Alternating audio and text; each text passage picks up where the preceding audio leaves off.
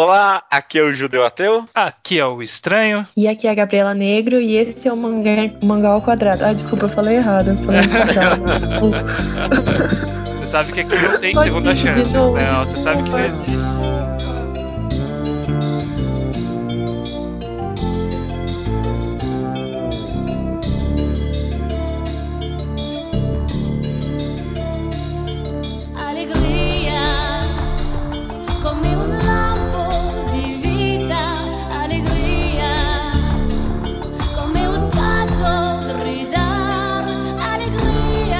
Olá, estranho, tudo bem com você? Tudo na paz. Olá, Gabi Negro, tudo bem com você? Tudo bem, gente, tudo ótimo. Tudo bem? Olha só, já estou apresentando aqui a convidada da casa já, né, Gabi? Estamos aqui de volta para reclamar mais um pouco. pra reclamar. de outras coisas. O podcast mais reclamativo da internet. Olha só, esse é um título que eu, eu, eu vou guardar, viu? Vai ser Mas é verdade, não é? A, a, Gabriela é quase o Rubio do Shoujo. o Rubio do Shoujo. Nossa, que, que isso, cara. Nossa, que zoeira, meu. Vou embora. Só que com menos bait. É, aliás, não vamos nem falar de shoujo dessa vez, né? A gente veio aqui analisar uma obra que na verdade é uma recomendação, traço, obrigação de analisar, que a gente resolveu da Yuki Naimi, ela venceu o concurso cultural aqui do Magal Quadrado, e ela teve a opção de escolher um título pra gente analisar, e ela escolheu o Josei, Copérnicos no Kokyu, é assim que se pronuncia, será? Eu não tenho a menor ideia. Eu sei que é o Copernicus Breathing, né? Que é a respiração do Copérnico. Olha que romântico. Um bom nome, né? Um bom nome. Mesmo. É um bom nome mesmo. É, é um nome legal. Só explicando que na verdade é a gente que escolheu, né? Porque ela passou várias opções e a gente foi na mais fácil. Todas tinham mais de cinco volumes e a gente falou, ah, vou pegar esse aqui de dois, vai. Mas é uma obra interessantíssima. Será que a gente tenta passar uma sinopse sem spoiler pro pessoal? É uma obra bem desconhecida, né? Pode ser, pode ser. Se vocês quiserem, eu posso fazer essa sinopse. Afinal, eu não, eu não li a obra inteira, eu li só. Eu li metade, então eu não Olha tenho os spoilers principais. Olha aí, hein? Olha aí. Desculpa, gente, revelações aqui. Não consegui terminar de ler, mas é uma obra legal, viu? Eu vou terminar depois. O que você sabe da obra, Gabi? Então, é uma, é uma história que se passa num circo, num circo em Paris, nos anos 70, e tem toda aquela ambientação circense, assim, tem toda aquela questão romântica da magia do circo, do circo não ser mais tão popular como antigamente, porém ainda ter toda ser uma arte própria, com que quando a pessoa entra no circo ela não consegue mais sair, que ela fica dominada por isso. Então aí começa assim, com, com toda essa abordagem romântica da vida circense e tal, e, e, de repente quebra tudo e você vê que não é nada disso, que é só gente mau caráter que tem nesse circo, assim, é um negócio meio pesado. É. Porque o dono do circo, ele na verdade, ele cafetina os, os artistas para patrocinadores do circo, assim, ele realmente prostitui a galera lá e tem o, aí o palhaço, que é o protagonista, né, que é o, o ninho de passarinho, por causa é. que ele tem um, um mega hair muito louco, assim, muito legal, assim. Um black, assim. Daurão, daurão. Bonito o cabelo dele. É da hora, é muito bonito esse cabelo, sério. A melhor coisa do, do desenho é o cabelo dele. Aí eu achei bonito mesmo. Aí ele, no caso, é como se fosse o favoritinho do chefe. Ele nem vende muito o menino, porque ele molesta o, passa o, o, ninho. o ninho de passarinho, assim. É meio pesado. E até onde eu li, aí um, é um diplomata japonês, aí ele começa a alugar os serviços do ninho de passarinho, só que é uma relação de prostituição até meio romântica, porque ele fica mais conversando com ele do que qualquer coisa. E é aí que a gente vai começando a conhecer da vida dele, porque ele vai contando as coisas pro diplomata. É uhum. É bonitinho. É, a, a, até essa parte pelo menos tá, tá meio. Tudo ok. Tá tudo ok, né? Mas pra frente as coisas começam a piorar um pouco, mas não sei, antes da gente cair em spoilers, talvez a gente possa ainda continuar essa temática free spoilers sobre. falar um pouco sobre a arte do mangá, que eu acho que é uma característica bem principal, assim, né, da obra. Uhum. Nossa, é o que chama mais atenção, eu acho, é a arte, porque é uma arte bem indie, assim, é bem alternativa. Me lembrou um pouco até a arte de Helter Skelter, porém mais pois é. bonitinho, é mas... É, mais finalizado, por assim dizer. É. Enquanto o Helter Skelter ela deixa muitas coisas só no traço, no traço mesmo, né? Sem fazer complementação de cor e tudo mais. Aqui é bem coloridinho, tem bem separações, mas ainda assim não é um traço fi firme, Não é um traço né? padrão, né? Não, não é um traço clichêzão, assim. É, nem clichêzão e também nem muito firme, né? Aquela coisa meio ondulada, né? Os rostos não são, tipo, isso, retos, isso. eles são é como se fosse meio é rascunhado. Fluido, né? Uhum. É, fluido eu acho que é uma palavra que define bem, assim, tanto o traço, assim, né, como se estivesse vendo pinceladas bem compridas, assim, nos personagens uhum. e nas paisagens, e, tipo, na própria é, enquadração, né, das páginas. Enquadração bem... é, é, ótimo. Enquadramento. Enquadramento. Nossa, é verdade, puta que pariu, né?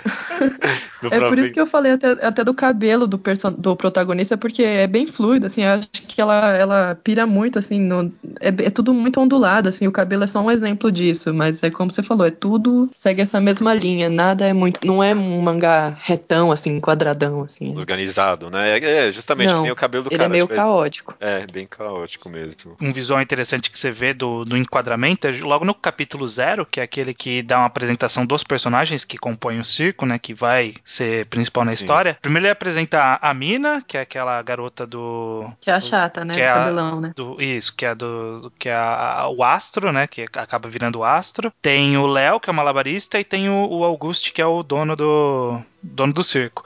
Esses três, quando eles são apresentados, eles são apresentados com a mesma sequência de quadros, todos. É, são dois quadros uhum. para apresentar um conceito geral, aí pula para um quadro grandão deles, meio que fazendo um monólogo é, sobre si é um mesmo e tudo mais. É. É, é. são pequenos quadros que, que dão um background bem de leve, mas ao mesmo tempo suficiente para você entender um pouco da complexidade, complexidade daqueles personagens, né? Ah, meu, eu achei muito legal você falar isso, porque eu não tinha gostado do, do primeiro capítulo, eu tinha achado chato, agora eu tô dando mais valor para ele, viu? Olha o capítulo zero, assim. Eu tinha achado monótono por ele ser tão repetitivo, assim. Uhum. Porque ele mostra o personagem, aí fica tudo preto, aí o personagem contando ele mesmo, eu tinha achado um capítulo meio enfadonho, assim, mas tem o seu valor.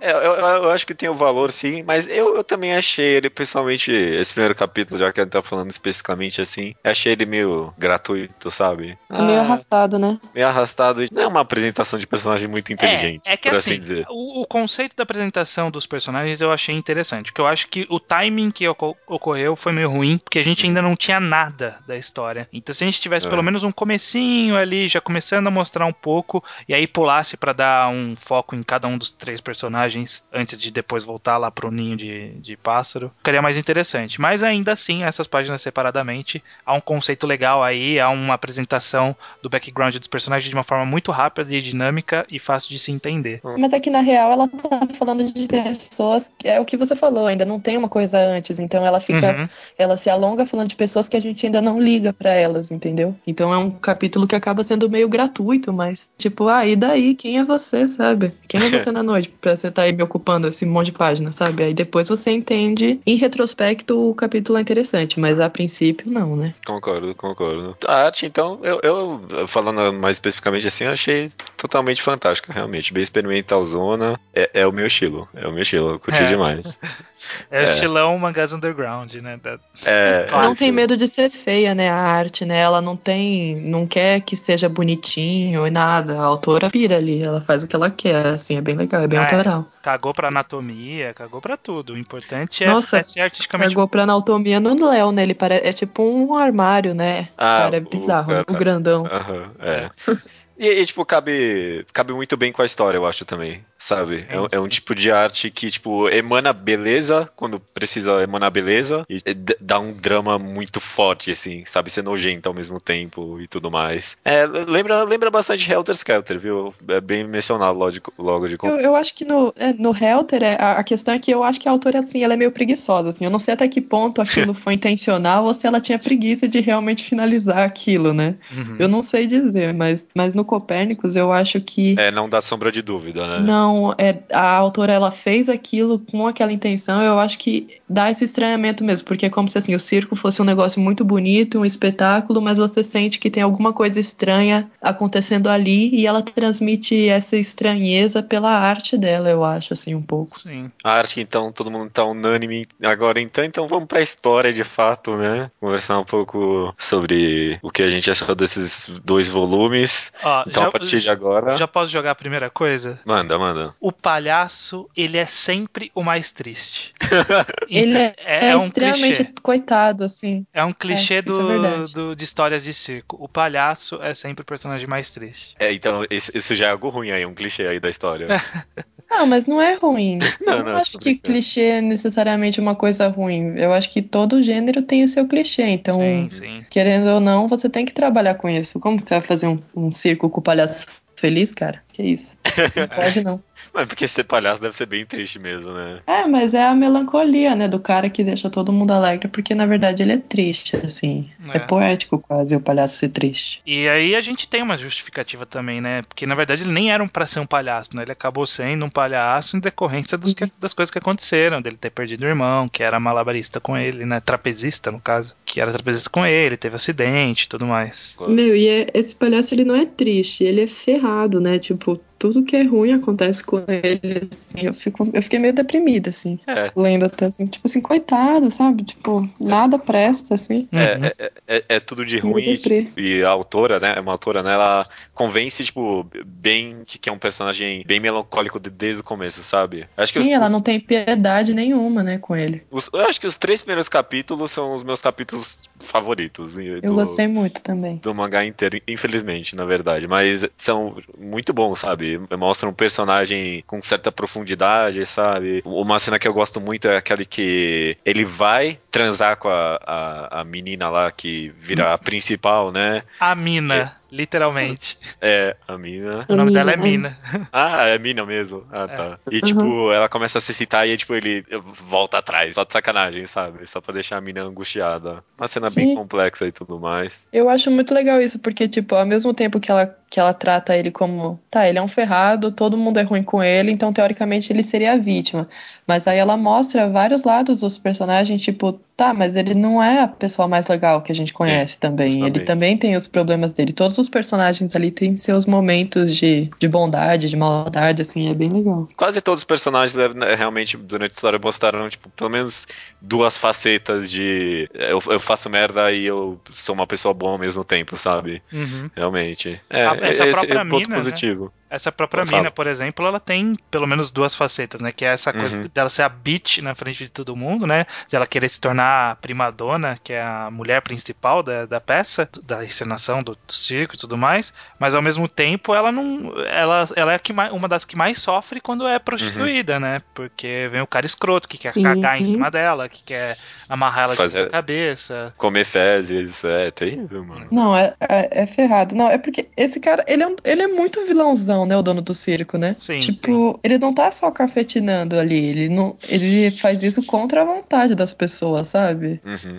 É. É. Ninguém ali quis se submeter a isso. Então é, é abuso, né? É muito triste a situação ali. Acho que, ó, ó, sem spoiler, acho que é isso é o máximo que dá pra falar. Daqui pra frente vai ter spoiler, tá bom? Tá todo mundo avisado que tá escutando. A Gabi vai levar spoiler do resto do mangá. Ah, tudo bem, é. eu não vou. É, culpa minha, culpa minha. Já, já, já que você mencionou então o velho do circo, lá pro final, já, já tô pulando, depois a gente volta, já, só, só como você já mencionou, foi algo que eu meio que não gostei no derradeiro final da história, porque do nada, tipo, esse velho do circo virou mó herói, sabe? Herói do circo. Hum, tipo, faz sentido. Eu achei.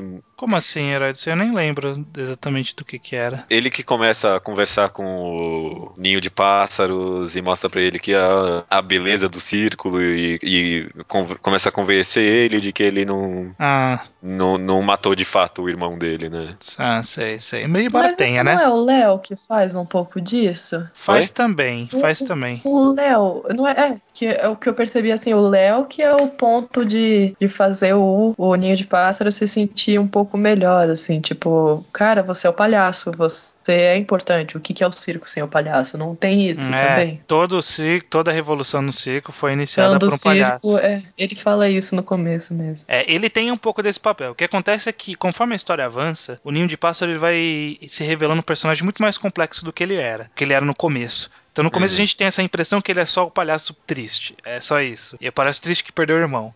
Mas a gente vai vendo ao longo do, do mangá que ele é muito mais do que isso, que ele não é só um palhaço triste. Ele é um extrapesista que era invejoso, que era cruel, que é filha da puta também, que é manipulador, e a gente vai aprendendo várias facetas. Então a cada momento, os personagens quando interagem com ele, acabam interagindo com uma faceta que a gente conhecia naquele momento. Então, quando o Léo fala com ele, a gente ainda tava nessa coisa meio tipo, ó, você é só o palhaço, o palhaço fudido. Quando na Uhum. verdade ele, ele acabou se tornando bem mais que isso, né? Tanto que mais pra frente o Léo acabou perdendo a importância durante a história, né? É, ele é, tanto que ele acabou sumindo, né? Eu não sei, fa- falando. Que triste. Não, que triste pro Léo, coitado, né? Mas que legal, né? Que, que ela valorizou a história dela É. nesse aspecto. Que ela podia ter muito bem caído pra, um- pra uma abordagem clichê, tipo, ah, o palhaço triste, que é que ele é a putinha do dono do circo. Aí chega o Léo e salva. Ai, nossa, chegou um cara bom na minha vida, agora mudou tudo. Não, não, não foi isso, né? É. Ela quis fazer um negócio original, né? Esse Léo, eu acho que justamente foi, tipo, pra pegar a gente de surpresa nessa subversão, sabe? Acho que ela meio que jogou ele ali pra pensar que ia ter uma relação salvadora homoafetiva ali, sabe? Eu achei que eu achei que fosse acontecer isso. Eu, É. pelo que eu tô lendo, assim, parece realmente que vai acontecer isso. No final das contas, clichê é o que a a história acaba menos se tornando, né? Isso é ótimo, né? É. Foi bom mesmo. Ela subverteu isso, é muito É. legal. Uma, uma coisa que a gente pode aproveitar da, da experiência da Gabriela aqui, nesse começo, uma coisa que acaba se tornando até que recorrente no, no mangá, mas ao mesmo tempo é, é quase insignificante pra história a exibição de cenas de sexo.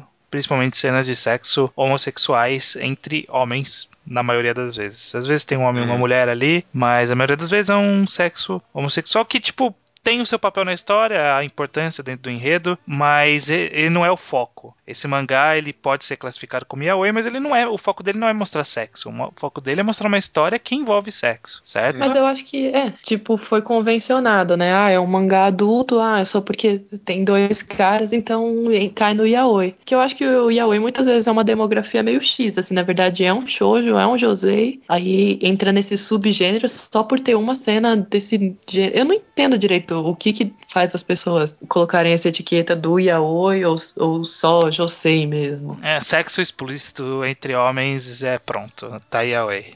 E aí, tá aí, é verdade. Tá, mas e se, tipo, todo mundo no, no mangá for hétero e tiver um amigo gay só? E e- esse amigo gay transa com alguém, vai ser yaoi? Eu não entendo. Os Vai ataques um- não perdoam, não. É, vai ter um relacionamento yaoi. É o que acontece é que, assim como o beijo lésbico ou beijo gay em novela, parece que ainda existe um moralismo desnecessário sobre qualquer representação de uma relação entre personagens de pessoas de um Do mesmo Sexo. sexo, exatamente. Então, se tiver um relacionamento gay, ah, é bom colocar que tem, que é yaoi, porque quem não, quem se incomoda com isso não vai ler. O Aham. que assim, eu não sou gay. E não vi problema algum em ter essas cenas de sexo gay, porque elas são importantes pra história. É, Elas são muito importantes pra história e, na verdade, eu não vou entrar nem nesse assunto porque eu tenho meio raiva de quem se incomoda muito com isso, assim, que eu acho que não tem nada a ver, mas então eu não vou nem entrar nessa briga, mas eu- talvez mercadologicamente faça sentido você, como se fosse alertar o público, né, do que ele vai ver. mas Tipo, tirem as crianças da sala que os meninos vão se pegar em algum momento, assim. De, de qualquer jeito, pra, pra mim, eu acho que Copernicus no Kogyo é, é um ótimo exemplo realmente de quão essa tag é totalmente insignificante mesmo. Exatamente. Porque, por exemplo, eu li. é, como é que era o nome? Kyozo Watize. É um outro o yaoi aí que eu li só pra, tipo, tentar conhecer alguma coisa do, entre aspas, gênero. Eu escrevi um texto lá no Guiabo sobre. Eu achei péssimo. Era, aparentemente, aqueles yaois que querem tanto fazer um, um romance yaoi, um romance homossexual que esquecem de fazer um romance, né? Só tem a parte do homossexual na história. E, meu, que Copérnicos no Kokyo é totalmente o, o oposto disso, Uhum. sabe? O, o romance é ali uma- é, é- é totalmente É justificado e, tipo, secundário, né? é, é secundário mesmo. É secundário, acaba É, sendo. É a diferença entre uma- um filme pornô e um filme com cenas de sexo, explícito ou não. Essa é a diferença básica, porque no Yaoi que você leu provavelmente, Judeu, é praticamente um pornô em forma de quadrinho. É, Que o objetivo é apenas fazer é, é, essa parte fetichista de mostrar tanto a cena de sexo como o envolvimento sentimental. E, e só voltando pra Copérnicos, ainda sobre essa temática yaoi, eu acho que, tipo, é duplamente importante na história, porque eu acho que é importante que o, o romance na história seja entre dois homens, por exemplo, e não entre um homem e uma mulher. Porque primeiro tem aquele negócio com o irmão do cara, né, e tudo mais. E também acho que, tipo, meio que tematicamente é como se houvesse a necessidade dos dois trocarem de papel, assim, no momento da história lá, ele e o Michael trocam papel de passivo pra ativo e tudo mais. O então, que, Semi? é, o que não.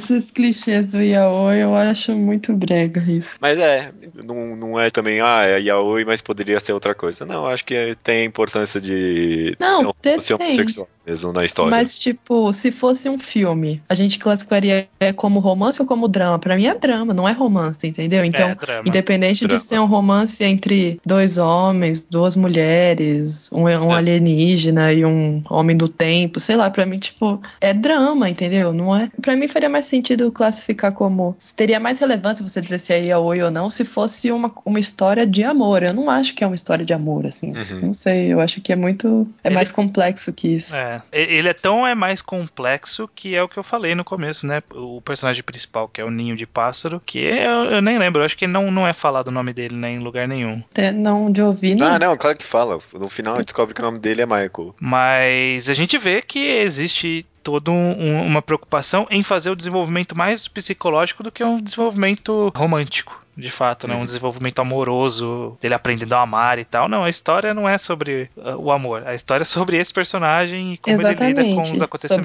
dele. desenvolvimento dele na, na vida dele dentro do circo, né? Uhum. É. Dentro daquelas adversidades que ele. que- o circo é, uma, é só um cenário, né? Ali, É, digamos assim. Que logo é abandonado no segundo volume também. Uhum. Sério? É, volta no finalzinho, né? Nossa, que triste, mentira. Ele, ele vai morar com o cara que. Então, É. já, já vamos avançando a história, então, né? O... Chateadíssima. Era belíssimo o circo. É, o ninho de pássaros, ele meio que não causa, né, mas eh, se sente meio culpado com ah, um acidente que aconteceu lá com a, a mina, né, no caso. Ele Uhum. foge do circo e vai morar junto com o, o diplomata japonês lá, né, e ele tem uma relação mega perturbada com o cara e tudo mais. E... Que corta o cabelo dele e tudo. Mano, que sacanagem, né? O cara fica mó feião de cabelo cortado. Nossa, horrível. Com o cabelo comprido, ele era super estiloso. Com o cabelo cortado, ele não é ninguém. É, é isso aí, cara. É isso aí.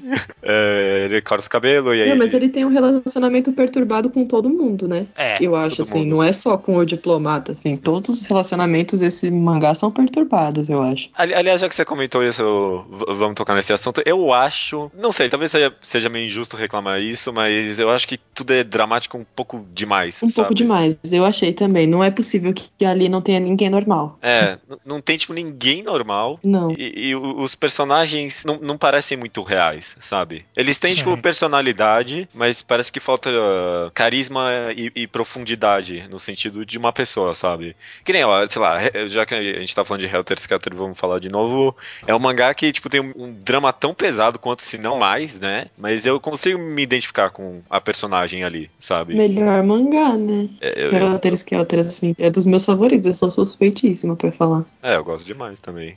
Mas Porque o aqui. desenvolvimento dos personagens. É, é isso que você falou, sabe? O Copérnicos, os, os personagens são esféricos, tá?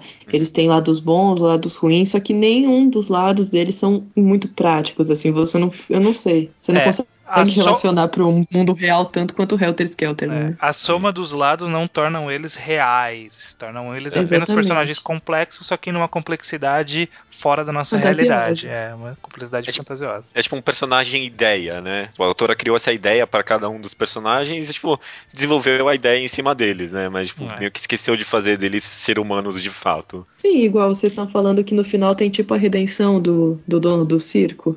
Aham, tem um pouco. Cara, na vida real, aquelas pessoas, ele submetendo elas àquele nível de sofrimento físico e mental. Não existe perdão pra ele. Não mesmo. Não deveria, existe, pelo menos. não, é, não é prática a redenção dele, sabe? Ele pode, ele pode se arrepender no, no íntimo dele, mas ninguém vai tratar ele normal como se ele fosse um cara legal. E tem outra coisa também que todo mundo fala poeticamente demais, sabe? Ninguém, tipo, tem uma conversa normal, sabe? Ah, dia, mas isso bem, como vai? sempre.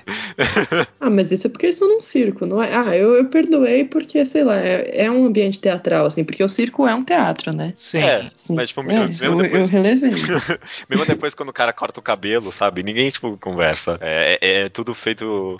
É, não, não sei, tudo bem. Acho que isso faz parte do, do clima do mangá no geral, né?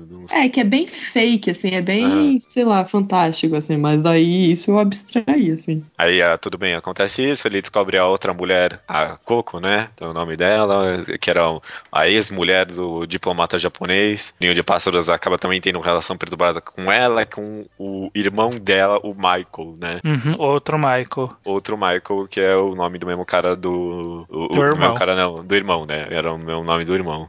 Ou dele. Ai, que confuso. É, É. é, é, é, é bem isso mesmo. O que confuso. perturba ele justamente é ter esse nome repetido. Ele acaba ficando meio perturbado com essa informação. Que é quando a gente descobre, mais ou menos, que o irmão não caiu por acidente. Que o irmão foi largado pelo ninho de pássaro no- durante a manobra. Porque o irmão era bonito, o irmão era bem afeiçoado. E ele era a estrela do show. O mesmo ninho sendo, tipo. Melhor. me- É, mais habilidoso no trapézio lá. O outro tinha mais carisma e o Ninho recalcado foi lá e homicidou o Exatamente. irmão dele. Exatamente. Que pesado. É. Adorei. Vou ler mesmo, vou ler com certeza, terminar de ler. O, o que é interessante, né? A gente vê que de- o, o que acontece com o ninho de pássaro. Toda a situação que leva ele a fugir do circo pra ir morar lá com o diplomata. Porque e- ele tava numa situação de dominação completa do dono do circo, que, que o sodomizava e o humilhava e o tinha como um Uki ou Semi, Escravo, ele era É. escravo, né? um escravinho sexual. E ele queria liberdade, né? E aí ele vendo tudo que acontecia com a mina, todos os extratos que ela recebia, mesmo sendo a, em teoria, principal, todas essas situações que combinou com ela não morrendo, né, porque ela não morreu, combinou com ela caindo e tudo mais, isso acabou fazendo ele querer fugir do circo, mas é engraçado porque ele foge de um dominador pra ir cair nos braços de outro dominador. Parece que ele tem essa, essa fraqueza, que aí depois só no final que ele vai ser, ele vai Libertado. se libertar disso e se tornar o dominador com o Michael, que é isso, ele foge de, um de, um- de uma corrente pra pra se prender em outra corrente, né? Mas isso, isso é clichê de gênero, tá? Sim. No yaoi é sempre assim. Geralmente um cara que ele é dominado, ele troca o, o dominador dele por outro dominador. Ele não. É raro ter essa evolução assim de caráter. Normalmente, tipo, a redenção do personagem é que ele vai encontrar um dominador mais bonzinho. Porém, o relacionamento de. ah, o ciclo de dominação é o mesmo, assim. É. É, não, mas tipo, no- sentido não só, tipo, sexual, né? O Assim, cara do circo, ele dominava ele, tipo, sexualmente, mas é, controlava a vida dele, É. né? controlava a vida aí emocionalmente, né? Maltratava ele, tirava, todo mundo tirava sarro dos palhaços lá.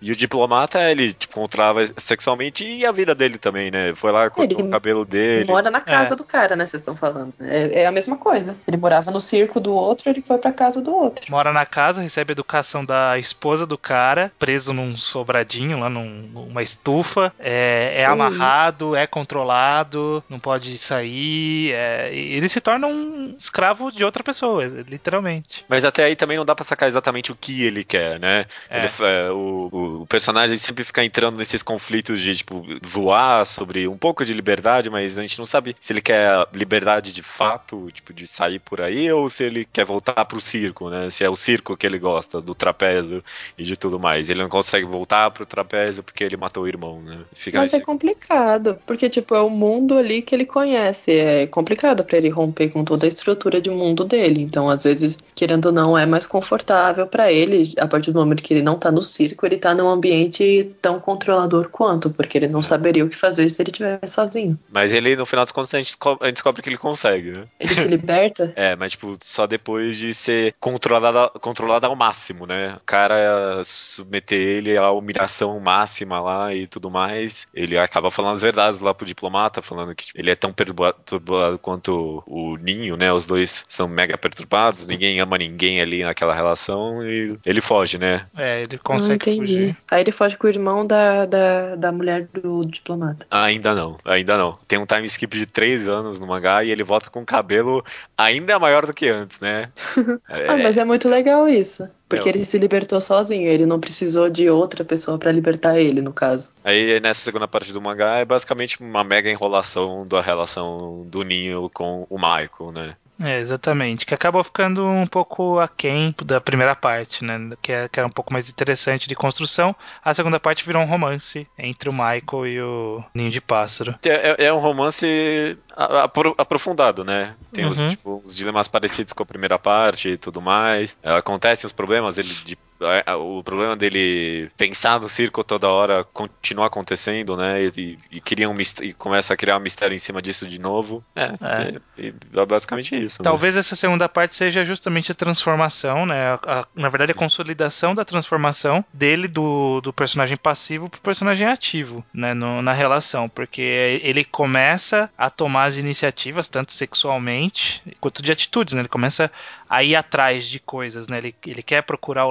Ele encontra para ver o Léo de novo, como que ele tá. Depois ele tem toda aquela a questão que ele encontra depois o cara do circo no final. É, ele ainda tá numa busca para se, se entender e poder retornar à sua personalidade antiga, que era a personalidade dominadora que matou um irmão. É, exatamente. Acho que é como se na primeira parte do mangá, tipo, ele não tomasse decisão nenhuma, né? E na segunda parte ele que toma todas as decisões que motivam a história, né? Sim. Mas, tipo, em nenhum momento ele volta para se vingar desses, dessas pessoas? É, o, o Michael mata o diplomata japonês. De, deu, deu a entender isso, né? Ah, tá. Porque senão não faria muito sentido, né? É que o Michael, o, o diplomata, ele parece que encontra, né, de novo o. O Michael. O Michael. Ele encontra o Michael e o Michael tá com a blusa que o Ninho de Pássaro tinha ganhado do diplomata. E aí o cara fala assim: é, o que, que é isso aí? O que, que tá acontecendo? E aí, no, num confronto ali, o Michael ataca o, o diplomata e dá a entender que o mata. E é. dá a entender não, né? Mata, porque ele vai preso. Ele vai preso,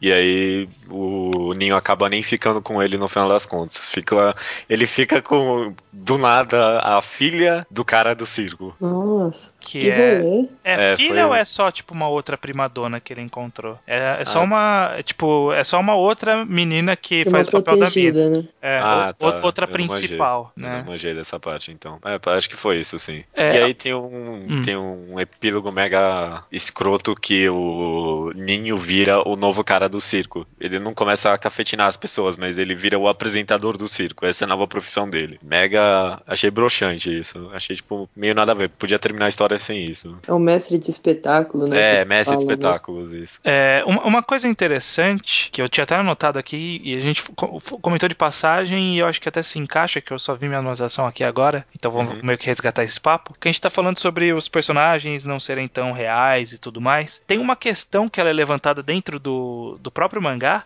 que é sobre o papel do circo. O, o, dono do circo, naquele discurso que eu acho desnecessário, né? Tipo, ele querer dar uma lição de moral e explicar pro cara, ah, toma as rédeas da sua vida, filho, seu filho da mãe. Uhum. É, de qualquer forma, no mesmo, no mesmo no meio do discurso dele lá, ele fala sobre o, o que, que é o circo. E o circo, ele não é igual ao teatro. Ele fala que o circo não é igual ao teatro, o circo não é igual à dança, que eles são uma, uma representação da realidade. O circo é uma outra realidade. Ele é um outro mundo. É um, um, lugar etéreo, mágico, diferente, com conceitos diferentes, né? Tanto que no próprio mangá, visualmente, todas as vezes que eles estão fazendo espetáculos, os quadros são umas loucuras, né? Tipo, é uma experimentação visual, dos malabares, do trapézio e tudo mais. Uhum, e... Sim, na própria arte, né? Na própria e arte. É muito assim. bonito, né? Muito bonito, muito bonito. Eu e acho aí, muito bonito. E aí pode-se talvez fazer esse paralelo com o próprio mangá, né? Que ele, ele é também uma realidade diferente, né? Esses personagens, eles são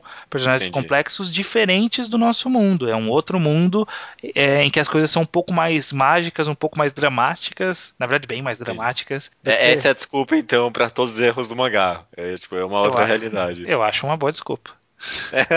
Eu acho uma boa desculpa, porque não é só. Não é uma questão de erro. A partir do momento que você submete o julgamento daquilo a outros parâmetros, não vira um erro. Uhum. É um novo comportamento, né? Talvez, tipo, talvez eu interprete isso algo mais metalinguístico, sabe? Principalmente porque quando o cara do circo fala sobre isso do circo, ele é, vem antes de um discurso sobre pegar as rédeas da sua vida e tudo mais, sobre não viver a vida passivamente, sobre prestar atenção nesse escapismo que tá na sua frente, né? Mesmo que seja importante. Talvez seja, seja algo mais metalinguístico, não sei. Talvez o autor esteja falando com o leitor no momento, sabe? Pra validar a arte dela? É, de é, apreciar a arte de mangás ou de qualquer tipo de mídia, mas tomar a rédea da vida, sabe? Não viver a vida passivamente. Falando diretamente com o mangá, que, tipo, tá lendo o mangá e não tá vivendo a vida. Mas a questão é que qualquer artista, tipo, ele vai usar o mesmo discurso para defender a arte dele. Você vai ver um cineasta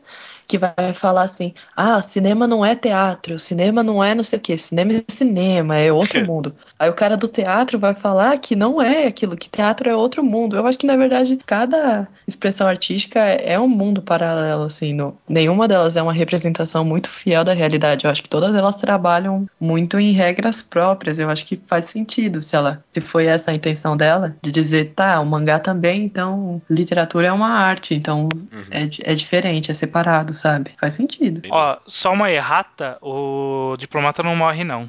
Ele aparece no, no ah, finalzinho. Ah, é verdade, você tem razão. Então na ele verdade, foi preso na verdade, por quê, o outro? Ninguém morre. Ele é preso por que ele atacou. Ah, tá. Ele deu uma facada no cara. É meio chato, né? Normalmente você vai preso. se fizer isso.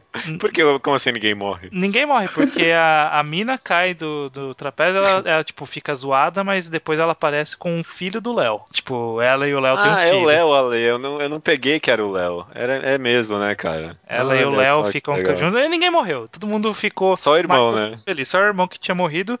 E realmente, dando uma olhada aqui por cima, o nome dele é Michael mesmo. O nome do ninho de pássaro. Ele é Michael. É, ele deixa meio claro isso. Uhum. Que, na verdade, realmente o irmão morreu, só que o irmão não é Michael. Ele próprio é o Michael. Mas ele meio que morreu quando o irmão morreu. E aí ele perdeu a sua identidade. E ele só recuperou quando ele aceitou a morte do irmão e tudo mais. Que aí ele voltou a ser chamado de Michael. Michel. É meio emo, né? é, nossa, que dramão, mas legal, assim. É, a, acaba. Okay. Esse negócio com o irmão acaba até que se tornando um plot legalzinho no final, sim. Tem um negócio bem poético sobre ele ver o irmão caindo, só que ele não vê o irmão, ele só vê o reflexo dele dentro dos olhos do irmão, né? Exatamente. Então ele vai. Ele vai ele é como se, se ele vê... tivesse matado ele mesmo, né? É, ele se vê caindo. Uma tipo... parte dele morreu ali nisso. Exato. Ele se vê caindo até, tipo, virar um pingo de nada. É, Acho que. Eu só queria. Mais, mais alguma mensagem final? Pode não, falar. Eu só queria saber o que, que vocês têm a me dizer sobre Copérnicus Pratt. Qual é que é desse nome? Ah, tá. Sobre a respiração de Copérnicos, né? Isso. É, no, no, final do mangá tem um discursinho, né? Falando que. Tem um poeminha. A, qual, qual poeminha? Que é do irmão, não é? Que ele fala. Ah, é, que ele repete toda hora, né? É que eu, eu vi o final pra, pra ter uns spoilers assim, mas... Vou confessar isso agora. Droga. Eu não falo isso porque é um hábito muito ruim, mas eu geralmente vejo o final antes de começar spoiler. a ler. Às vezes spoiler é benéfico, às vezes. É, mas, mas... no final tem um, um tipo um, uma riminha ali que cita o Copérnico, o Copérnico, o, o astrônomo, né? Uhum. É. Uhum. Uhum, falando que ele era. Foi um gênio que foi entendido como louco na época, né? Tinha uma visão muito além de tudo. Agora, o que isso tem relação com o mangá, não peguei muito bem, não. Você tem alguma teoria? Talvez eu acho que é sei lá, o Copérnico foi ele que falou do heliocentrismo, né? Uhum. Que, que os planetas orbitavam em torno do Sol. Então, eu acho que é como se, tipo, ali a, ele desenvolveu toda a história em, torno do ninho de pássaro, assim. Não, da, forçou. Fases forçou. Dele, assim. Tá, tá, muito maluco. Forçou demais? Não, mas, tá gente, não, que, que outra explicação você tem pra esse nome? Que não faz sentido nenhum. É, é porque fica aparecendo para mim, a impressão que eu tenho é que todas as vezes que ele meio que força essa coisa do Copérnicos é justamente isso. Ele tá meio que forçando, ó há, toda uma simbologia aí que realmente eu acho que se a gente sentar e olhar, pegar, sei lá, ver a biografia do Copérnico, a gente vai não. achar uma não, lógica. É uma simbologia feio, né? Mas é uma simbologia meio. Se existe um, um, grande sentido por trás disso, ele não tá muito palpável. Eu acho que o sentido é ela achou bonito esse nome, aí ela depois. Aí ela falou assim: ah, cara, vou ter que aí arrumar uma explicação pra galera achar que foi uma escolha muito inteligente aí. a galera vai ficar pensando na mística do porquê. Olha, se então, foi, parabéns.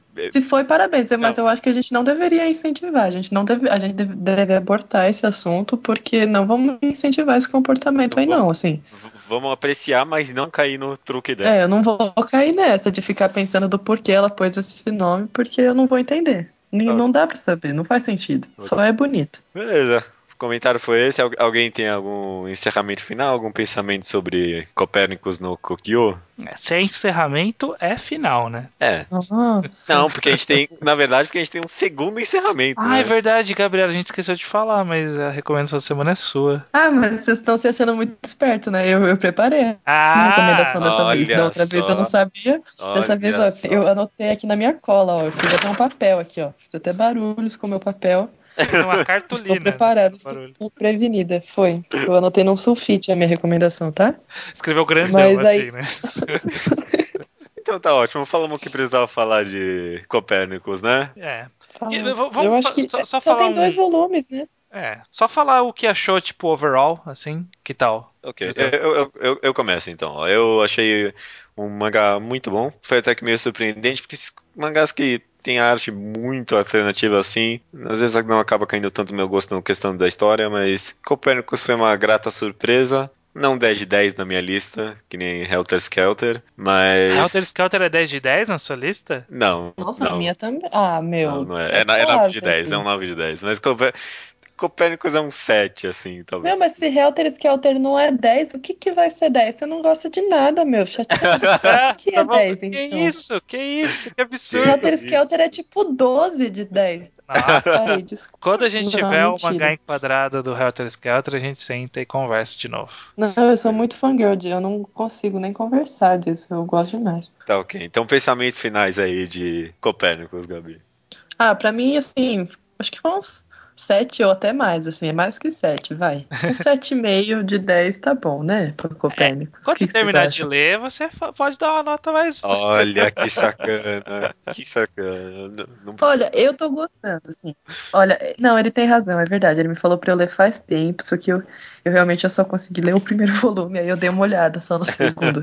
Mas eu vou, eu, é um mangá, assim, que o começo é um, eu achei um pouco desestimulante aquele capítulo zero, assim, parecia que demorou três anos para terminar aquele capítulo, que eu achei muito chato, assim. Aí de repente ficou legal, assim. É, eu, é porque eu, eu e eu gosto muito de temática de circo, assim, dessas coisas. Eu gosto, que é uma coisa que eu acho que é, é, é lírico, é meio tem um quê de lúdico, assim. Eu gosto muito de circo, tá, gente? Então, se vocês gostam de circo, vocês podem começar a ler, só que não é um mangá sobre circo, tá? É um mangá sobre coisas feias que rolam num circo, assim. É. Tem um cara mal. Inclusive, toda essa questão. pessoas sobre coisas feias. Toda essa lógica de que existe uma prostituição por trás do circo é uma coisa que o autor inventou.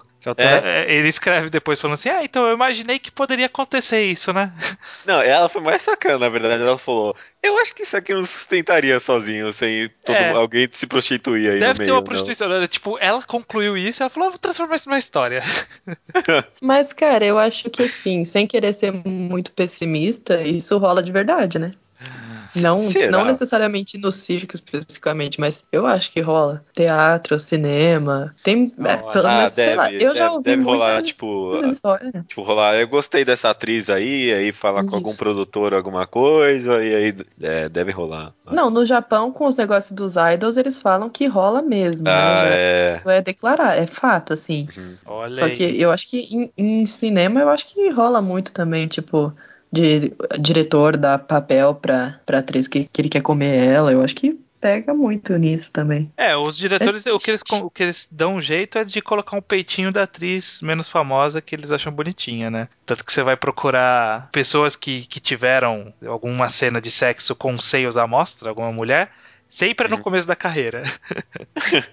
que é naquela época ah, que elas tinham que sei. aceitar qualquer coisa. Aí depois, algumas, às vezes, acabam seguindo um caminho artístico. HBO é todo mundo pelado sempre, né? Ah, mas HBO ninguém é muito famoso ali, né, quando começa. É, ah, Kate a- Winslet tá sempre pelada também. Ah, não, mas a Kate, Win a Kate Winslet e a. Como que chama aquela menina que, que é aquela loirinha? Ai, meu Deus, é uma outra atriz aí que ela também. Sempre sempre estão peladas as duas. Kate Winslet, eu acho que ela deve pedir assim: ah, você pode me deixar pelada no filme?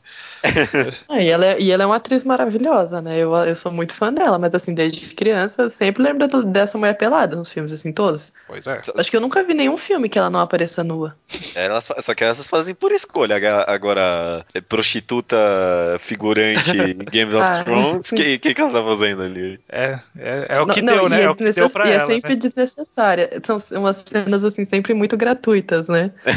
Nossa, é tipo filme de terror do- antigamente também. Todo mundo, é é todo mundo pelado. Coitada das meninas, né? Não tinha dinheiro, né? Queria ser atriz, fazia isso aí mesmo. Então manda aí, vai, estranho. Algum pensamento final pra gente encerrar de vez. né? Não, não, só, só, só minha opinião mesmo, que eu achei, é, honestamente me surpreendeu positivamente, porque eu realmente tava esperando assim, um- uma história que poderia ser legal e que ia ser desperdiçada em uma trama que era que valorizaria o sexo. E foi exatamente o contrário, né?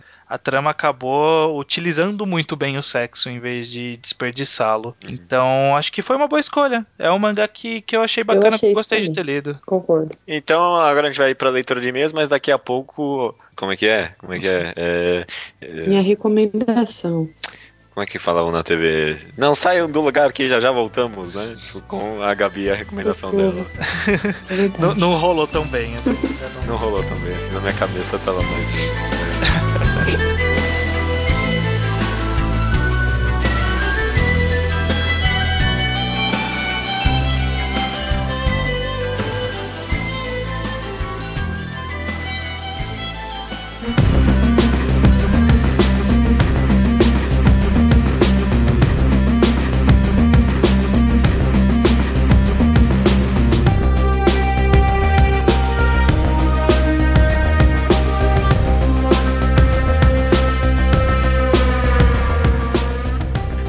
Leitura de e-mails estranho do episódio 95, mangagrafia de Uzumaru Furuya, correto? Correto, vamos rapidão, que esse vai ser a ma- a mais rápida leitura de e-mails da história do Mangá ao Quadrado. Ok, quem quer mandar e-mail en- envia para contato arroba alquadra.do, pode enviar recomendações, sugestão de qualquer coisa, pode enviar sua recomendação em áudio que a gente coloca no próximo programa, se eu não me engano, pode ser que eu esteja errado, mas tanto faz. E pode também mandar o seu texto de algum dos blocos e sessões que a gente tem no site, quem sabe a gente pode recrutar você para escrever pra gente, né? Pois é, Incrível. muito incrível.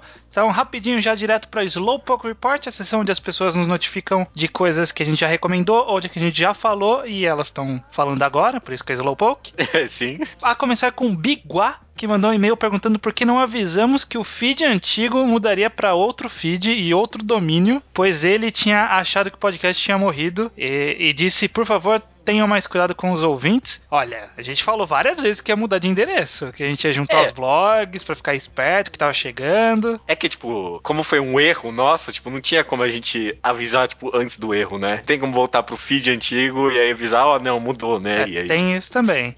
Mas a, Foi um gente, erro. mas a gente foi avisando que ia mudar. Então, tipo, É. se algum dia parou, tinha que ir atrás pra ver, mas tudo bem. Desculpa, desculpa. É, Salgado Mafini pergunta se vamos falar do terceiro filme de Madoka. Não, né? Não, não, nem não. Não. Só o. Basicamente o anime, a gente até pode citar o mangá, mas esse é basicamente o anime. Anime, vamos pro anime, galera. É, acho que vai ter gente que vai reclamar que a gente vai falar do filme, porque parece que teve coisa a mais, mas foda-se, não tem problema. Não, já tem coisa demais pra falar do anime. Uhum. E é semana que vem, hein? Não, não Semana que vem. Não percam. É Cabron leu Cat Diary do Junjito, Don't Tem Prisma Hum. Solar Car, Stardust Memories, Music of Mary, Hotel, Omoi de Manon. Olha, começou bem. Omoi de Aham. Manon, Blame, a gente nunca recomendou, mas fica aí. É. Abara, Koko no Hito e Yumi de no Onanoko, que é o A Girl by the Sea, que a gente, também a gente não recomendou, mas tá aí. E, de, e teve a infelicidade de ler o mangá de Madoka, a gente tinha que ter avisado antes. É, não vamos falar do mangá, vamos falar do anime, tá avisado. tinha que ter avisado que o mangá não chegava nem aos pés do anime. É, tudo bem, mas só, só leituras excelentes pelo cabrão, tirando Madoka. É. O Diego Secasta disse que leu Orange e que depois de ler o mangá e a Horror Ride, não sabe se conseguirá voltar a ler shoujo com desenho ruim. Tipo aqueles shoujos bem genéricos, né? Pois é. Tudo bem. Também leu Copérnicos no Kokyo, então pelo menos um e meio a gente vai ter, mas não teve, né? É, ah, não, é, a gente gravou hoje, né? Tá certo, é verdade. Ainda vai sair esse programa. Ainda não vai sair. O Taka leu Allrounder Meguro até o capítulo 43 e está achando ok, mas acredita que autores de mangás de luta em geral não sabem desenhar mulheres. Também está lendo Zilandan aqui gostando bastante. Eu não sei se eu concordo com isso de mulheres, porque ele é o único que desenha japonesa sem peitão. É, não, eu acho que ele não chegou na parte que o autor começa a desenhar mulheres bem. Ah. É, é, pode esperar, tá? Acho que o autor vai, vai te dar um plot twist aí nessa sua expectativa. Beleza. Maravilha. Gabriel Yamazaki leu Hiroshima, a cidade da calmaria. Ele gostou bastante, achou que foi bem diferente do que ele imaginava de um mangá sobre Hiroshima. É mesmo, né? Tem uma pegada mais, sei lá, é não mais, é tão dramático, é, né? Bem mais leve do que Game Pés Descalços. Hum, exato, essa é uma boa comparação. Gon achou muito divertido. Hotel e Emanon, um mangá que ele não tem nem palavras. Nossa, como eu gosto de Emanon, é muito bom. Eu reli um outro dia desse sem querer. E esse é o Nick que apareceu. Lucy in the Sky com os diamantes caros dela. Ok. Está lendo Beck, nunca falando de Beck, mas tudo bem, tá aí. A Girl Uhum. by the Sea também. E leu Planets. Planets já foi recomendado. Esse sim. Diz, gostaria de criticar o hype do que o Estranho fez em Solanin, não foi o que eu esperava. Ah, mas é muito. Ah, esse textinho é muito feito especificamente pra jogar uma Não, não é. Aqui, Não ó, ele vou- diz não aqui, ó. acreditar. Gostaria de criticar o hype que o estranho fez em Solanin. Não foi o que esperava e aposto que ia gostar bastante se ele não fosse tão ripado. Muito obrigado, estranho, por ter estragado mais uma pobre e inocente leitura alheia. Valeu e falou. Assinado judeu ateu. É tá na não, cara. não fui eu que escrevi isso, não. Não foi você que escreveu, mas quem escreveu tava com a intenção só de zoar. Eu, Não, não sei. Tá não claro sei. pra mim Aí- isso. Aí é você que tá julgando os seus sentimentos, tá bom? Tá, Tá, ok. Indo pras rapidinhas, o e-mail que a gente recebeu foi o do Boa Noite Pompum e ele mandou oi e mais nada. Só isso. Oi. só isso. Oi. Chegou o e-mail escrito oi. É. oi. Oi, boa noite Pompum. Oi. Boa- Oi, olá. Oi. É, recebemos também e-mail do, do- dos anos, direto dos anos 90, o Tomás Turbando. Brilhante, brilhante. Manda o Oscaralho da próxima vez. Tem muita coisa. O Oscar Cebola, que é o irmão do Oscaralho. Nossa. É, mas também eu acho que o nome dele deve ser Maicon Cordeiro por causa do e-mail. Ele Uhum. diz que está feliz com o novo forma- formato que estamos trazendo de volta, este do Mangagrafia, que finalmente voltou. Aham, aham. Muita gente ficou feliz, inclusive o, inclusive o admirador de tempos atrás, mas que sempre volta. Esse foi o, o nick dele lá no Deve blog. ser o mesmo que a Lucy in the Sky, mas tudo bem. Não sei. Ele ficou feliz com a volta do bloco e torce pela volta de mais participantes antigos no podcast. Ah, estão sempre aí, né? Ah, estão sempre aí, é galera verdade. que importa, participou. a galera que importa tá sempre aí. Né? É, é verdade, é verdade. Falou tudo aí. O Lemos leu tudo menos Shortcuts e Happiness do Osamu Furuya. Uhum. E seu favorito é Genkaku Picasso. E acredita que The Music of Mary é o melhor do autor. Boas escolhas, boas escolhas. Uhum. Boas escolhas, sim. Mas não sim. leu Shortcuts, corre e lê, hein, Lemos. É, é o melhor. É o melhor. Ok, você que falou. Amor, que, fofo, que fofo isso. o amor leu Genkaku Picasso, Music of Mary e Palepoli, das obras comentadas, e Genkaku Picasso é a sua favorita. Ele tomou bastante interesse pelo autor e disse ter maratonado todos os autores dos mangagrafias anteriores. Bem interessante isso. Uhum. Só comentando rápido, eu acho que, tipo, é, essa experiência aí de ler todas as obras do mesmo autor é algo muito bom. Porque às vezes tem uma obra, assim, bem distante, você nunca dá importância, assim, mas quando você, tipo, junta com as outras, mostra, tipo assim, uma história do autor. Acho bem Sim, legal, sim, viu? bem legal. É, Não é à toa que esse bloco foi rico mesmo. E ele pede pra chamarmos o Zé. Ah, o Zé tá sumido do mundo dos mangás, né? Uma pena. Ele, ele- agora ele tá ocupado com outras coisas da vida. Ah, Quem que sabe um dia ele volte, né? Vamos ver. Se o tá interesse certo. dele por mangás voltar, ele volta pra quê? E por final dos rapidinhos, o Rodrigo Neto comenta que No Longer Human não foi, não foi espelhado pela editora, mas sim o próprio Furiá que fez essa modificação para uma melhor aceitação do acidente. Aí ele pôs um link lá da, do próprio site da Vertical e, uhum. e lá tá dizendo que mais ou menos que ele já fez pensando que ocorreria essa, esse espelhamento. Então, tipo, ah, não foi tá. uma coisa que a editora fez de sacanagem, foi porque ele fez pensando para isso. Ainda assim, acho ruim porque todo mundo é canhoto na história.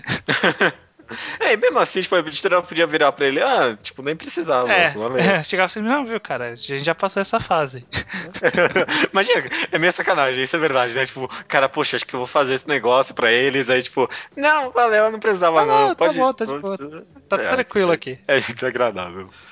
Indo para os e-mails mais longos, tem o Diego Secastro, ele diz o seguinte aqui: li poucas obras do Furuya para uma opinião mais completa, mas gosto muito de sua personalidade e de sua variação narrativa e artística de acordo com a obra que ele faz. Me demonstra ser um autor que trabalha para a obra, se desdobrando em prol dela em favor de melhorá-la o tanto quanto possível. Na minha opinião, ele não se converteu ao mainstream, ele emprestou um pouco do seu estilo ao convencional para que os seres humanos normais pudessem apreciar o seu estilo único. É verdade. Bem falado.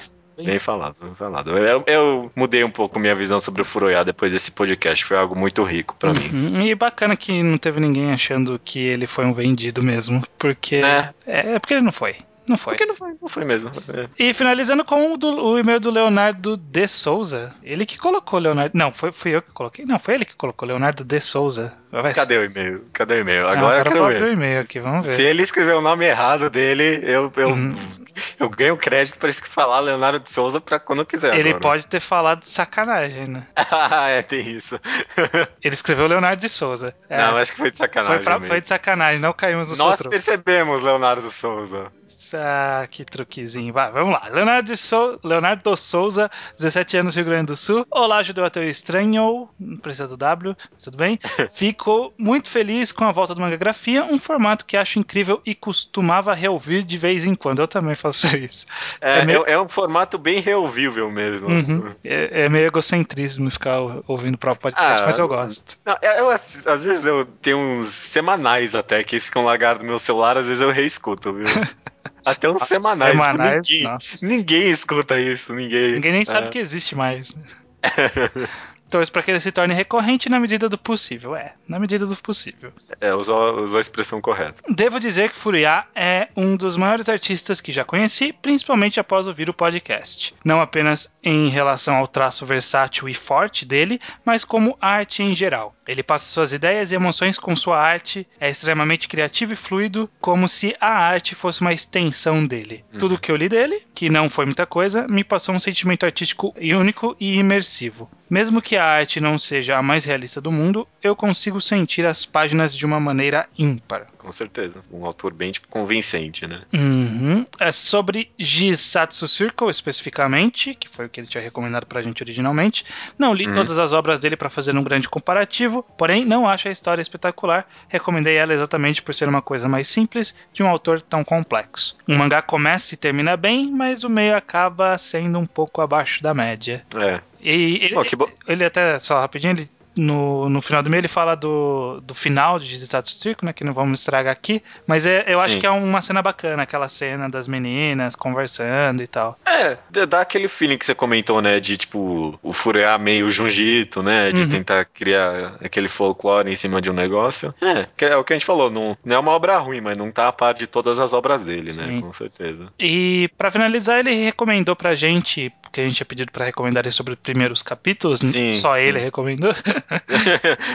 ele... Mas ele fez boas sugestões, sim. É, ele sugeriu Bakuman, que é o mangá preferido dele, Dead Note ah, é? é? o mangá preferido dele. Nossa, quero fazer um, mangá, um enquadrado de Bakuman só pra destroçar esse mangá. Não, aí o começo era bom, vai. Ah, tá bom, vai. É, Dead Note, Hunter x Hunter, porque a gente não conhece, então é, é bacana. Nossa, era uma boa mesmo, né? Uhum. Ah, Banco, acho que você já leu o primeiro capítulo de já, Hunter x Hunter, imagina. Ah, tá, então mais então não até. Gantz, curioso, porque eu não li, aí teria uma experiência Uhum. legal. Soul Eater, ia ser só xingando. E quem sabe expandir o formato para outras mídias, como episódios pilotos de séries e animes. É um formato Uhum. que dá pra brincar bastante, isso daí. É mesmo, é mesmo. E aproveitando, ele também sugere, já que é ideias malucas, ele sugere uma segunda potência sobre Breaking Bad. Eu acho legal, mas que, acho que já teve tanta gente É. falando sobre Breaking Bad. Eu não sei se tipo, eu teria alguma coisa a acrescentar ao tema, sabe? É, tem, tem muita coisa que eu, que eu acho que é assim, sabe? Tipo, muita gente já Uhum. falou sobre aquilo e eu vou chegar depois e vou falar É. o que já foi falado. Eu não sei se eu tenho muito a acrescentar. Que nem o, enquadrado sobre Onani Master Kurosawa, né? É. Era um que rendia, mas acho que já se falou tanto que parece que eu não tenho mais o que acrescentar. Mas eu mesmo. acho que hoje em dia até caberia um Dona Animaster, porque tipo, faz tanto tempo que já tá apagado É. na mente da galera. Já tá apagado. É uma coisa a se pensar, mas ó, primeiro capítulo de Death Note acho que seria uma coisa bem legal, viu?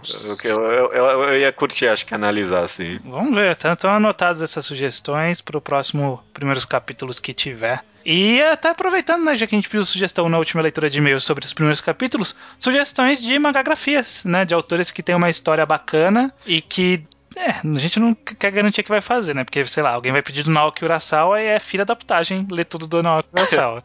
É, e não pede mais também a, a autora de Full Metal, porque já tá muito na cara, né? é, já pediram já também. Já, já pediram também. Como é que é o nome dela? Eu esqueci. É a... Esqueci o nome dela. Tá, tudo bem, tudo bem, não tem É problema. Arakawa, né? É, Arakawa, Arakawa, isso mesmo. Não precisa pedir, não. Beleza. Ah, é verdade, tem Ué. negócio do número Esse é o 96. 96. Tá, tá acabando, hein? Caraca, aí, mano. Puta que pariu. Se livrar dessa maldição vai ser. Tem uma série de TV chamada Number 96. Ah, tá, a gente falou no último episódio. É uma novela australiana chamada Número 96.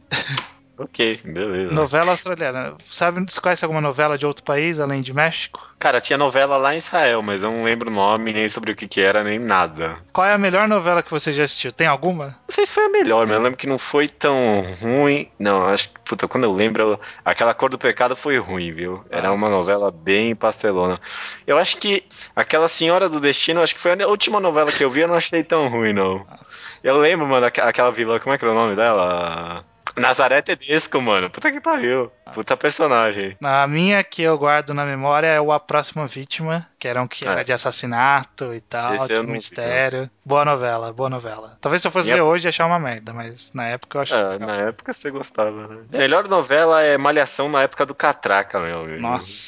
Nossa, Catraca. Quem era Catraca mesmo? Lembra? Tinha aquela, aquela cantora lá, sei lá qual era o nome dela. Pode ser então. Ca- programa- Ah, eu lembro, que é a da Marjorie Stiano. É isso, essa mesmo. Nossa, mano, olha só a memória.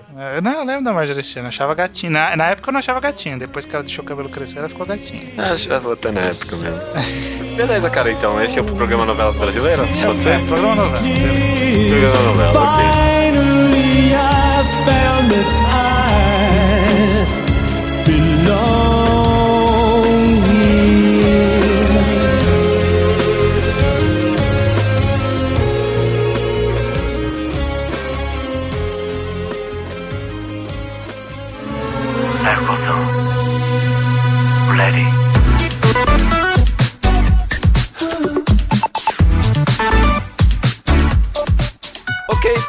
Gabi Negro, a recomendação é sua, veio preparadíssima, fiquei sabendo. Vim, hoje eu vim. Pode mandar Hoje vocês não vão me pegar nesse problema aí, tá? Já fiz a lição de casa. Como a gente falou de um yaoi no, no programa, eu vou recomendar um yaoi. O yaoi que eu mais gosto. Eu já sei, Olha aí. já sei qual que é.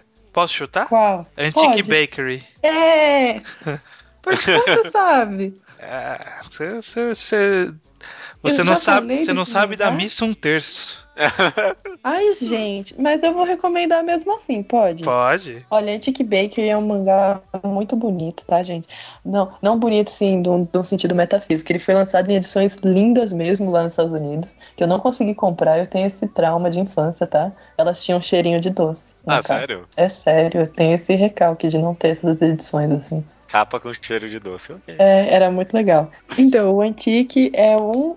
Na verdade, é, é- é um yaoi, ok, mas é shoujo, né? Porque sai na revista Wings. Se sai em revista shoujo, é shoujo, porque, gente, se vocês não sabem, yaoi é, uma sub, é um subgênero do shoujo ou do josei, porque, na verdade, são mangás feitos por mulheres, para leitoras mulheres, sobre relacionamentos homossexuais. O mangá realmente feito por homens homossexuais para homens homossexuais é, é o Gay Come, né? É G-E-I Come.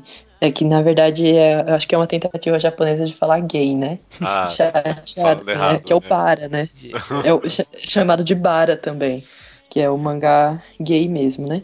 Mas o, o Antique, ele é da, da Fumi Yoshinaga, que eu sou muito fã, assim, eu gosto muito dessa mulher, assim, ela é maravilhosa, ela já fez o Oku, tá? Se vocês não leram também, vocês têm que ler. E é um mangá adulto, assim, que é- eles falam que é shoujo, mas pra mim é josei, como eu acho que tudo que a Fumi faz, que é uma história adulta e madura, assim, que são quatro caras que têm uma confeitaria.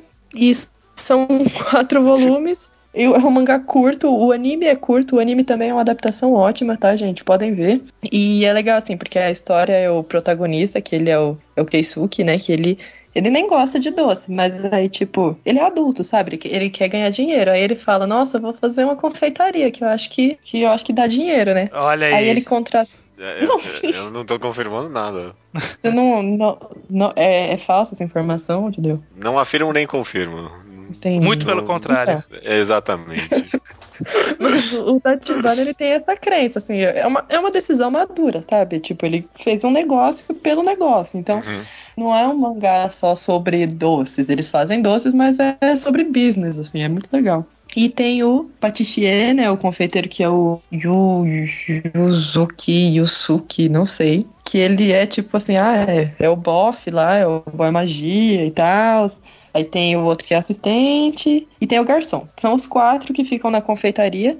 E é muito legal, assim, porque não é um mangá muito clichêzão. Que geralmente, assim, você vai no yaoi, aí você vai ter aquele cara lá que é um fraco, que é quase é uma criança indefesa, e um outro cara forte, dominador, e basicamente as pessoas, as fujoshis leem isso e vão achar lindo. É um relacionamento abusivo e, cara, que não é sobre isso, olha, é sobre relações adultas, são pessoas adultas se relacionando de forma adulta. Tem relacionamento abusivo? Tem, só que isso não é visto de um ponto de vista romântico, é tipo visto como um problema, né? O cara ali teve um relacionamento abusivo, ele vai ter que lidar, isso é lidado como um problema e não como Uhum. o, o plot principal. É uma leitura, é rápido e vale super a pena, gente, Antique, assim, recomendo super. É tipo, um- é- eu não sei nem se, é- se chega a ser yaoi, né, porque tem aquelas subdivisões chatas, né, do é, BL, tem o yaoi yaoi, tem o yaoi lemon, sabe, tipo, com níveis de quão explícito é. E eu acho que pode se dizer que é um boys love, né, um shonen ai, assim, porque é bem tranquilo de ver, mas Tipo, não, não, é, não é pesado visualmente como o Copérnicos, assim. Fi- Fiquei até que curioso aqui pra saber. pra Ah, ele sim, é muito legal, tá, gente? Ó, o Manga Updates gosta, pelo jeito. Olhando aqui Eu as também notas. gosto. Também o mangá update não é referência de nada. né? Ah, mas o Não, Manga mas eu Updates. gosto, gente. Eu Mas eu gosto, ó. Tô falando que eu. É isso aí, é isso aí. Pra que Ó, se vocês não quiserem ler o mangá. A opinião da convidada aqui, né? Exatamente, exatamente. gente. Respeito com o convidado, por favor. Respeitarei. e se vocês não quiserem ler o mangá, vocês podem ver o anime que era bonitinho. Pelo que eu me lembro, era legal, assim. Beleza, então, a recomendação da semana foi essa. Antique Bakery. Muito obrigado pela participação, Gabi. Foi sempre bom ter como convidada Imagina, aqui. gente. Obrigada aí pelo convite. E- Obrigada e- pelo convite só te chamar. Você Ah, volta pro de Helter Skelter com o volume completo lido. Mas esse, eu, eu já li, na verdade, eu preciso comprar esse mangá, viu, gente? Nossa, Foi lançado nos Estados Eu Unidos, tô né? pra comprar também, viu? É. Eu também tá na minha listinha. Beleza. E até semana que vem, então, né, estranho? Até semana que vem.